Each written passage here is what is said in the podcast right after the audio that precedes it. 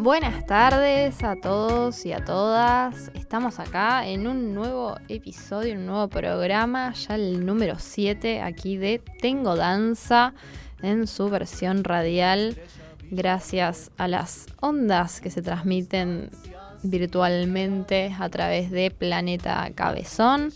Así que acá estamos en una nueva jornada para seguir transmitiendo, comunicando este arte de, la danza, esta expresión tan manifiesta de, la condición humana directamente, donde eh, este mes nos decidimos a repasar distintas eh, expresiones, distintos lenguajes de, la danza. Recordemos que el 29 de abril va a ser el día de, de la danza, el Día Internacional de la Danza, así que vamos a celebrar esta intención internacional mostrando distintas facetas de, la danza, no solo las más académicas y reconocidas, sino otras, eh, otras maneras de, mover el cuerpo justamente para eh, mostrar y visibilizar la, variedad y diversidad de expresiones que, hay.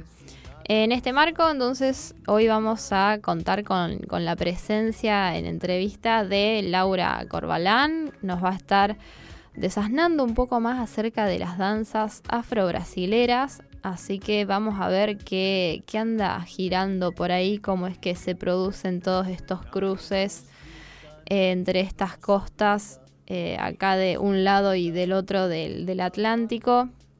Cómo se va a desarrollar esto cómo ella se, va a involucrar en, todo esto y cómo impacta esto también en, Rosario, cómo habrá danzas afro-argentinas quizás y, no conocemos, cómo, cómo se darán todos estos cruces y estos lenguajes. Estaremos conversando entonces con, ella un poco de, todo esto.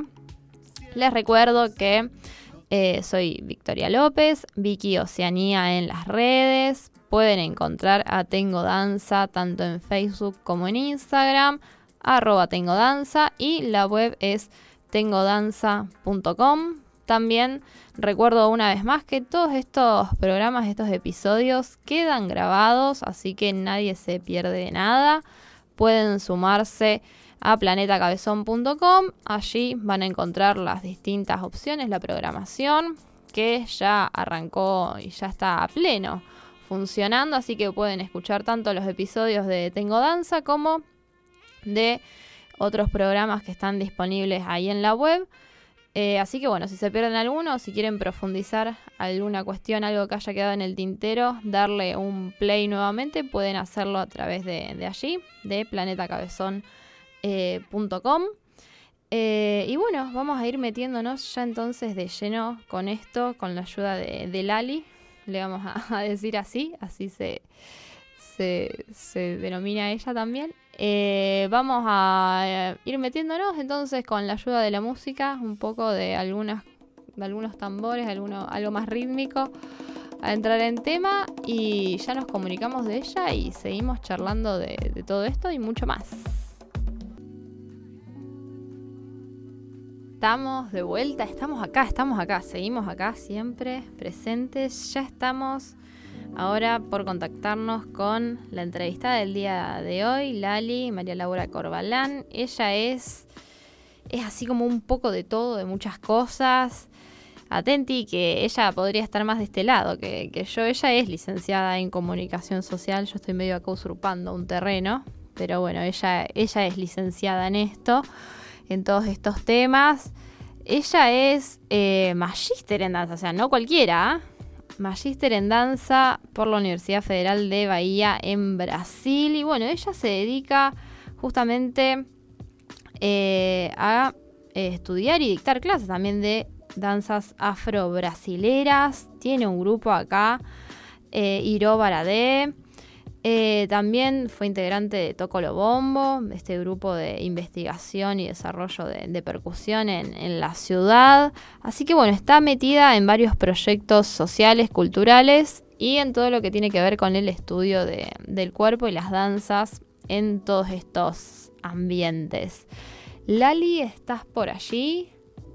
Sí, estoy por acá. ¿Cómo andás, Vicky? ¿Cómo va? ¿Todo bien? Sí, muy bien, muy bien. Bueno, no sé si querés agregar algo más, este, escuchaste algo de todo lo que dije. si quieres sacar que algo. Verdad está bueno, eh, que, es muy difícil eh, decir en qué momento uno baila, en qué momento comunica, en qué momento uno estudia. Exactamente. en verdad todo sucede junto, ¿no? Como vos también te pasa, ¿no? Exacto. Me parece que en ese sentido somos muchas las, es muy grande la comunidad de danza, estudio, artista, comunicación y bueno, y militancias de masas. Exactamente. Eso es lo que tiene de buena la danza. La danza nos da flexibilidad, nos da pivots para poder, para poder movernos más fácilmente por los distintos campos, inclusive el, académico y el social. Exacto, eso es, eso es lo que nos gusta, porque si no, no estaríamos en, en nada de todo esto, si no, no sería posible. Eh, Lali, bueno, para ir entrando en este tema, justamente este mes de abril estamos viendo el tema, ya que va a ser el Día Internacional de la Danza, vamos a celebrarlo con la diversidad de expresiones que hay, como decía. Eh, y bueno, a ver si nos querés contar un poco más eh, ¿qué, ¿qué, abarca, qué implica las danzas afro-brasileras, se circunscriben solo a acá a esta parte de Brasil, cómo es que llegan a este punto del mapa, esta mixtura, cómo se desarrolla. Bueno, a ver, primero vamos a empezar por el nombre. Bien. que el nombre es todo un tema. Bien. Llamar danzas afro-brasileras, en verdad, nosotros no solemos llamarnos así directamente. Ah, bueno, directamente. Porque, bueno, porque estamos en Rosario, en verdad fuimos cambiando mucho el modo de nombrarnos, porque depende del contexto donde estábamos, iba cambiando el nombre, ¿no? Al principio éramos, eh, de repente, eh, en el 2003 era lo único afro que había en danzas en Rosario, de vez en cuando venía Marcos Esquecha a dar afroperuano, pero éramos lo que estaba más, más sostenido en el tiempo, y en ese momento, por, por tomar el nombre que le decía nuestra maestra, que venía de Buenos Aires, una bahiana viviendo en Buenos Aires, le llamamos danza de orillas porque bailábamos danzas que, que, se recrean, danzas de, deidades eh, africanas que llegan a América, especialmente a Brasil o, a Cuba, a través del tráfico de los esclavizados.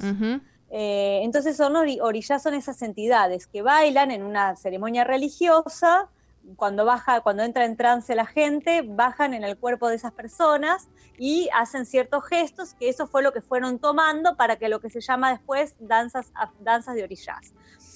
Eh, cuando yo voy a Bahía, me dijeron, no, mira, vos no puedes hablar la danza del orillar, el orillar baila él, vos baila la tuya, es la danza del alien. Todo claro, de apropiación cultural está. Rosario, que también hay capoeira, empieza a ver capoeira, empieza a ver otras danzas afro-brasileras, también era como, bueno, tampoco en Rosario podemos llamarnos danzas afro-brasileras. Entonces siempre nos queda como la pregunta, ¿qué miércoles, cómo nos llamamos, no? En un Rosario tan amplio. Yo te, te, añado un asterisco que igual mi abuela, que tiene hoy en día 93 años, este programa va dedicada a ella, que está ya vacunada y todo, Inés Memiñas, eh, pero ella bailaba danzas, eh, no sé si afro, pero más brasileñas de, todo esto en el Centro de Estudios Brasileños, acá en Rosario, allá por la década del 70, 60, sí, se, se, bailaba, se bailaba eso, así que... Eh, claro, desde hace tiempo que están. es cuando entra todas estas danzas a Argentina, digamos, sobre todo a Buenos Aires, a las urbes, de esto, ¿no? Como con un, dentro de un circuito comercial en donde hubo una fuerte inmigración y es donde empiezan también los blocos.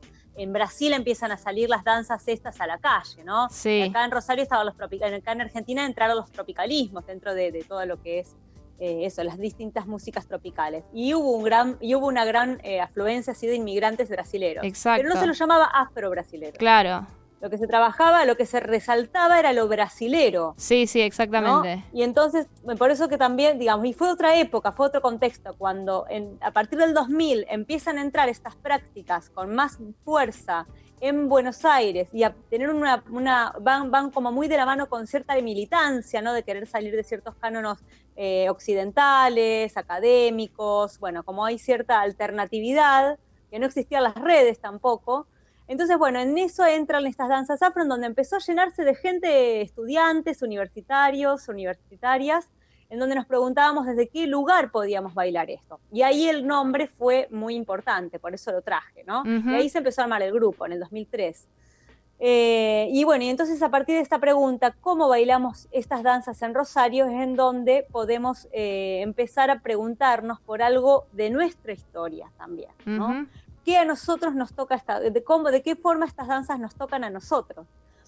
Eh, entonces, bueno, lo que era interesante de estas danzas, que si bien pueden llamarse como afros bahianas o esto que te cuento, que tienen más, más que ver con una, con una religión, que es la religión del candomblé bahiano, que en Cuba es el palo de olla, em, la santería también tiene algo de esto, eh, pero como estos, estas danzas traen mitos, cantos, todo un, un universo que nos permite como completar lo que la danza no, no se puede decir con palabras, y nos permite tener más información para a partir de ahí poder nosotros hacer nuestra asociación con lo que nos pasa a nosotros, ¿no?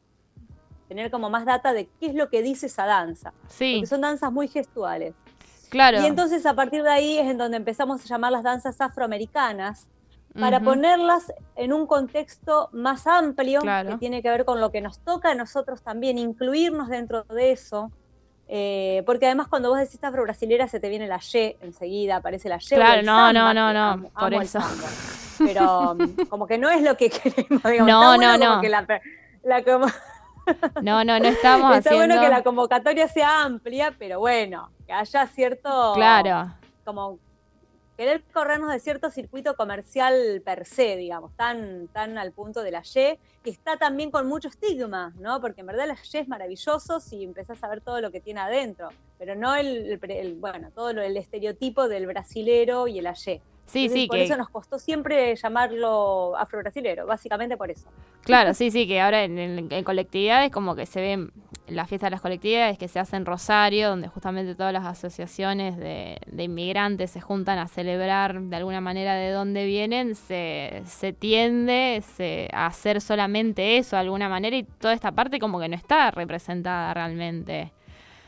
Exacto. Eh, y además, por otro lado, hay un surgimiento de, en un momento también, eh, en el 2009, 2010, hay todo un surgimiento en Rosario de danzas afro del noroeste del África, que en ese momento se llamaba así, eh, danzas del noroeste de África.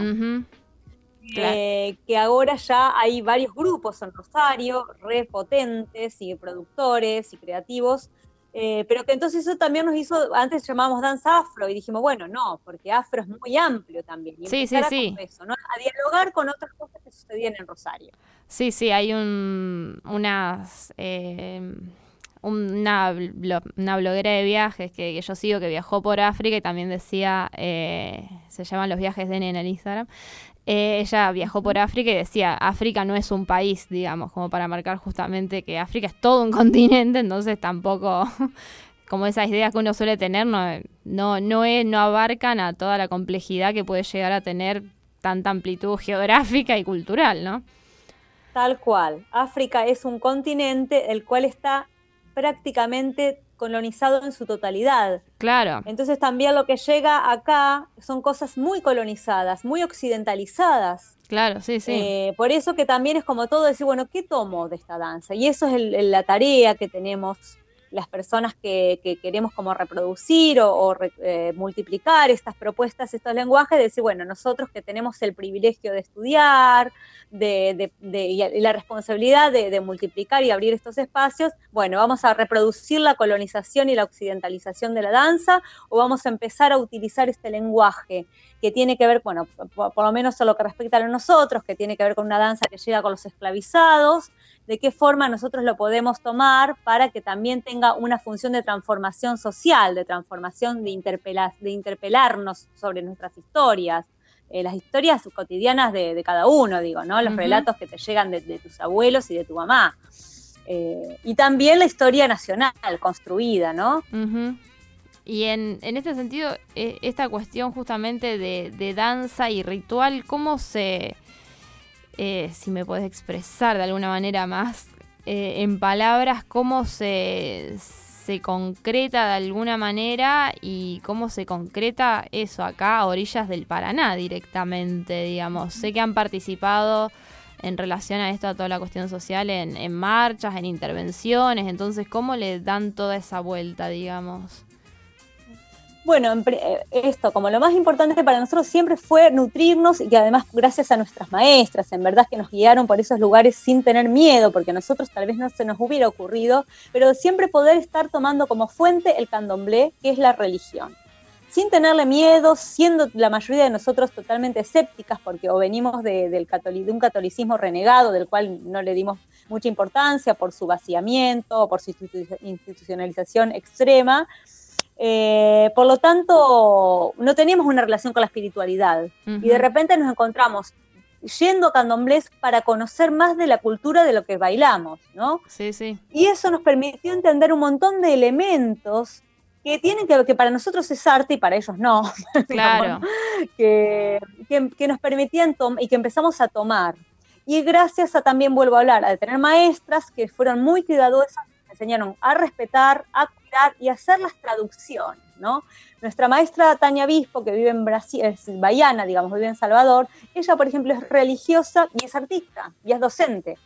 Entonces, ella eh, nos ayudó siempre a hacer esta traducción, cómo sacar las cuestiones de lo religioso y traerlo al plano de artístico, que en el plano artístico nosotros creamos, recreamos, eh, conectamos, pretendemos eh, transformarnos nosotros, ¿no? Siempre estamos como con esa búsqueda de, la transformación, de la, de la invención, ¿no?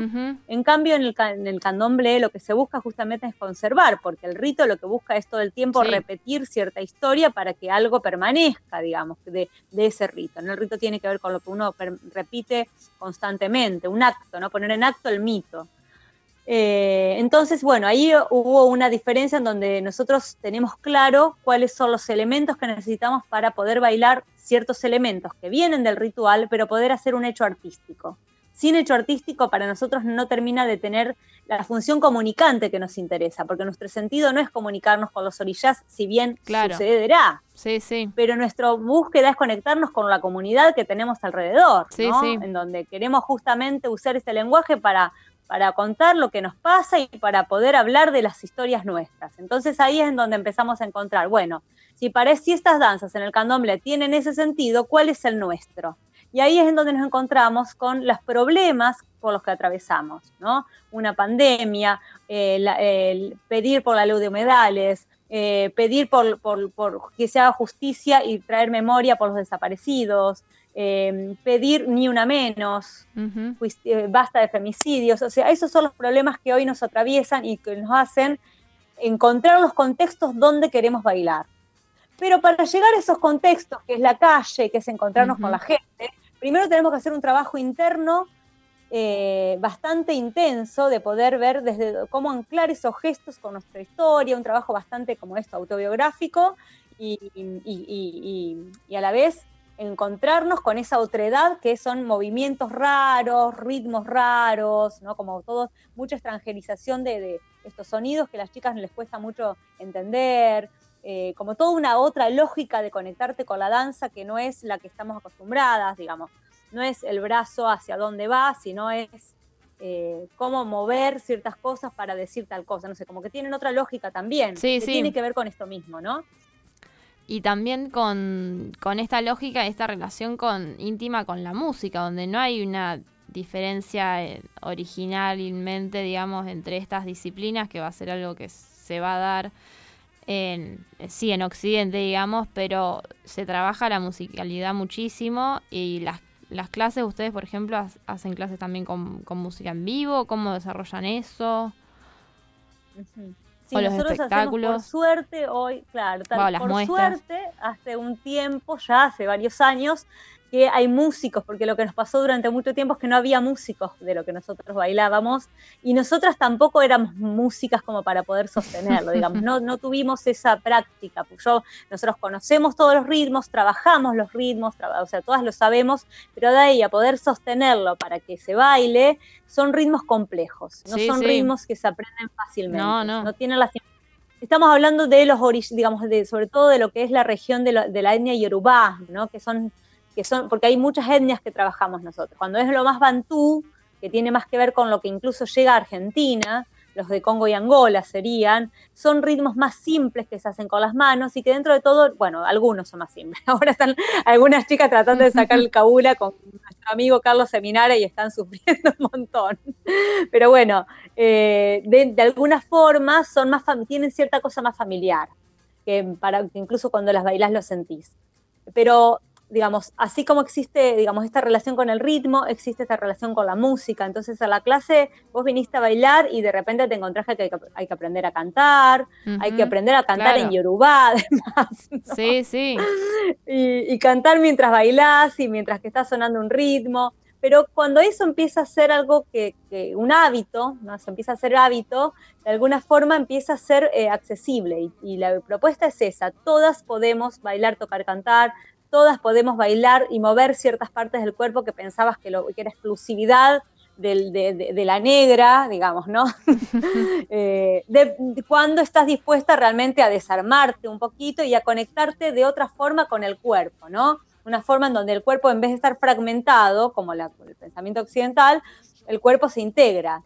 Y hoy hay muchas técnicas, inclusive, que hablan de esto, ¿no? Por suerte, hay muchas técnicas contemporáneas que también van por el mismo camino. Y todo eso hace que sea todo más fácil, ¿no? Sí, sí, sí. Llega gente que viene de la danza contemporánea. En la danza contemporánea también el cuerpo está integrado. O sea, el pensamiento, eso es un poco lo que yo fui estudiando. Pues, todas las teorías que estudiaban servían para poder eh, legitimar lo que vivíamos, lo que, lo que experienciábamos. la experiencia ya te lo decía. Sí, sí, Pero, sí. Eh, son danzas que si bien vienen de algo tradicional, religioso, conservador, lo que es, esencialista, si se quiere, tienen un abordaje totalmente contemporáneo. Sí. Porque busca conectarte con vos, con tu presente, transformar ese presente, busca un cuerpo integrado, que, esto, que baile, cante y que lo que pasa en el dedo del gordo del pie es lo mismo que le pasa al pecho, bueno, ¿no? Sí, sí, y en esa comunión que, se entra en, el propio cuerpo y con los demás también, y con la música, como, como decíamos, y en un todo, digamos, todo de alguna manera más, más holística, por usar una palabra que también está de moda ahora, eh, y no fragmentada o atomizada, donde cada cosa eh, se desarrolla como independiente de, de, la otra, sino que hay un diálogo de, de todos y de, y de todos, digamos. Exacto, exacto. O sea, más allá del lenguaje, lo que nosotros fuimos construyendo a partir de, vuelvo a repetir todo el tiempo, que es gracias a las maestras que tuvimos, porque no fue que nosotros inventamos la pólvora, sino fue tomar lo que nos iban diciendo y de repente tomar y entregarnos a esa propuesta que a lo mejor no, no, no, era muy novedosa para nosotras y era muy rara, digamos, pero la tomamos. Hubo algo siempre muy colectivo acá en Rosario, eran como que íbamos todas juntas, digamos, nos mandábamos una pileta que no sabíamos cuánta agua tenía, pero nos mandábamos juntas. En un momento nos fuimos a Bahía, nueve meninas de Rosario, porque éramos las meninas argentinas, y dos del Chaco, que también eran amigazas de nosotros, y se sumaron unas cordobesas, y se armó una comunidad en donde fue meternos en una, en esto, la cultura bahiana, y en tomar clases con esta maestra que te cuento, que no es una maestra que daba clases a la academia de danza, o sea, venía con otra forma de dar la clase, con otras lógicas que, te desordena desde el momento en que entraste a la clase eh, y quedábamos muy, muy, muy desarmadas todas. Después había que ver cómo volver, ¿viste? Después de eso. Eh, pero gracias a eso también hubo algo, un colchón colectivo que nos permitió eh, meter, y hoy todavía sigue siendo una cuestión totalmente colectiva, porque además la danza de orillas es colectiva estas danzas que tienen mucho que ver con lo popular, ¿no? Pero, no sé, yo puedo darte una clase particular de tango, no puedo darte una clase particular de orillas. Porque se necesita de, las otras, del, grupo, para poder improvisar, para poder conectar. No, no hay forma de darla particular. He querido, pero no, no, no, se puede. Sí, esto que se, que se dice de la danza, que no es solo una disciplina artística, sino también una práctica social. Y esto en realidad eh, se ve más manifiesto quizás en, danzas de, este estilo, pero que es algo que si no está el otro, con quién hacerlo, no solo para quién hacerlo como un público, sino estar en, contacto con el otro, es no carece de sentido, digamos, de fuerza, de potencia, de todo directamente. Así es, eso es. Eh, y ahora vos eh, con, el, con el grupo, con Irobara D, están eh, pensando algo? ¿Cómo se están manejando? ¿Cómo esta situación de pandemia las está tratando? Mira, nosotros estamos desde comienzos del 2019 con un proyecto, con un grupo, digamos, de las, del grupo que ya viene desde hace más tiempo. Venimos armando una comparsa que se llama eh, Cumaná Batuques en el Paraná. Es una comparsa que justamente busca poner en diálogo estos ritmos que llegan por el Paraná, estos movimientos, con ritmos litoraleños, con ritmos que ya estaban acá o que fueron apareciendo por acá también, ¿no? Como este río que trae esos, esos flujos. Nosotros en el 2019 ganamos una escena santafesina con ese proyecto y bueno, y, la, y, cuando estábamos así en el, momento más eh, intenso del ensayo, llega la pandemia. Sí, sí, sí. Que bueno, como esto era una de las patas del proyecto de Irobaradé, fue la pata que quedó más suspendida, porque lo que nos pasa en la pandemia es cómo sostener eh, al grupo, a los talleres, a las, compañeras que venían al taller, y que es un espacio que realmente nos aloja muy fuerte subjetivamente a cada una. Entonces es como, bueno, ¿cómo hacemos para seguir sosteniendo eso? Eh, entonces, bueno, el proyecto de la comparsa estuvo bastante parado, se, se, reflotó la parte de que están trabajando las músicas sobre todo, eh, estuvieron trabajando en, ese veranito que hubo la pandemia el año pasado y desde, desde diciembre que, que retomamos ahora trabajando y pensamos, bueno, hacer una, darle un cierre o darle un, tener un horizonte eh, en un par de meses que vamos a, vamos a devolver la escena santafesino con un video, por ah, decirlo de alguna forma, ¿no? Está bien. Eh, sí, porque no podemos hacer funciones, eso es lo que nos lo que sucede. Pero bueno, estamos con esa, con esa producción, que, es la parte más creativa de lo que estamos haciendo en Iro Baradé. Y después los talleres, el año pasado pasó algo súper interesante, que, eh, que como esto, como las danzas tienen todas estas otras patas que tienen que ver con los mitos, con las plantas, hay una sabiduría de las plantas muy grosas, eh, de los mitos, de los cantos. Entonces empezamos a armar encuentros teóricos, quincenales, en donde estaban todas las chicas del grupo de Rosario y también estaban eh, las chicas de San Lorenzo, que tenemos un grupo en San Lorenzo que se llama Turmalina Y, que también lo venimos eh, acompañando desde hace muchos, desde el 2018. Y este grupo, eh, bueno, y entonces entre los dos grupos empezamos a armar encuentros teóricos. Y eso dio, eh, digamos, eso nos permitió compartir distintas experiencias con respecto a la cultura, como democratizar todas las experiencias y los conocimientos y empezar a armar grupos de estudio sobre otras cosas, en donde él, porque sabemos que la gente que viene a bailar no son alumnas, son maestras de muchas otras cosas. Claro, de repente están bailando, pero son grosas. Entonces cada una empezó a coordinar o entre ellas empezaron a juntarse con otros intereses que tenían, como esto que te digo, la percu, las plantas, el canto, los pitos, eh, las, eh, las artes visuales, todo lo que es la plástica, que es un mundo extenso, pinturas, objetos, vestuario, etc.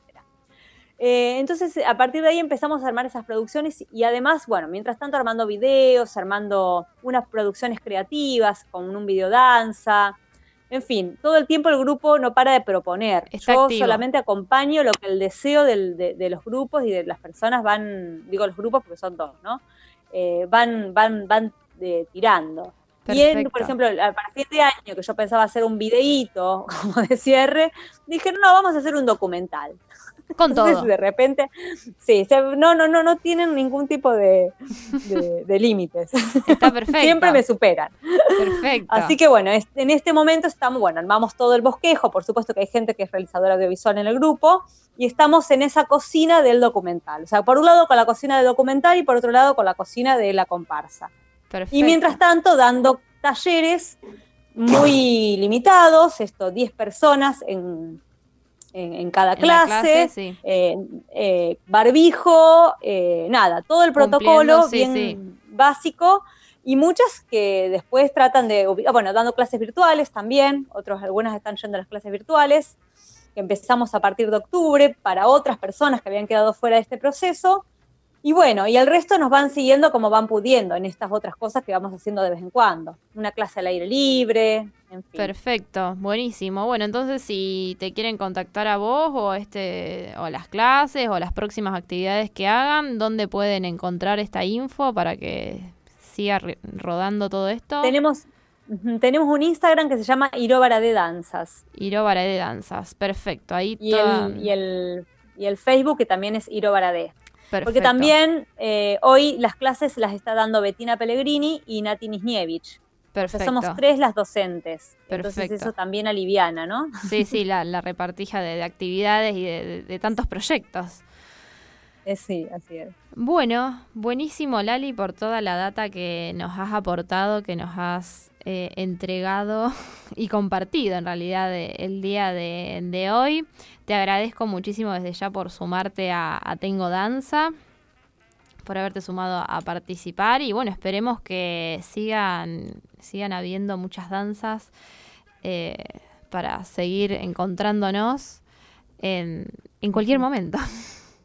Sí, sí, y lo que está bueno es poder empezar a dialogar entre las distintas danzas, las distintas posibilidades de bailar. Yo aplaudo mucho que haya tantas danzas y darle visibilidad a, las distintas, a la danza, a la cumbia cruzada, a la salsa, empezar a estar más en contacto, ¿no? Porque tenemos un montón para retroalimentarnos. Exactamente, exactamente. Así que bueno, vamos despidiendo a, a Lali en el, en el día de hoy con todos los aportes que nos han hecho. Y acá estamos ya para finalizar el, programa del, día de hoy con principalmente toda la información que nos aportó la, entrevista que, hicimos a, Laura, a Lali Corbalán, Corbalán de Iro Baradé. Así que recuerden seguir las redes de, de, las chicas para tener más info de todas las actividades que se vienen, que está movidito todo lo que, lo que hacen ahí activando Perfecto. Y bueno, rescatar siempre una vez más la multiplicidad y diversidad que hay en, la danza y las opciones que hay. Así que hay, hay gustos para, para todos, para que nos podemos, eh, para que nos podamos sumar a, lo que más nos interese, llame la, atención. Recordamos que estamos ahora en el mes de la danza, así que por eso estamos haciendo todas estas entrevistas en, en este sentido, que estuvimos trabajando esto. Eh, recuerden seguir a Tengo Danza, tanto en Facebook como en Instagram, y que los episodios, una vez más, quedan grabados en Planeta Cabezón, así que por allí pueden encontrar mucha más, más info. Eh, bueno, quédense para seguir escuchando más de, la programación de, Planeta. Y ya nos veremos entonces el próximo lunes que, que tengo danza junto a Juan Cruz, que está acá operando estamos trabajando para usted, básicamente. Así que valoren todo nuestro trabajo todos los lunes acá firmes. Así que arranca la semana y arranca Tengo Danza a las 16 horas por Planeta Cabezón.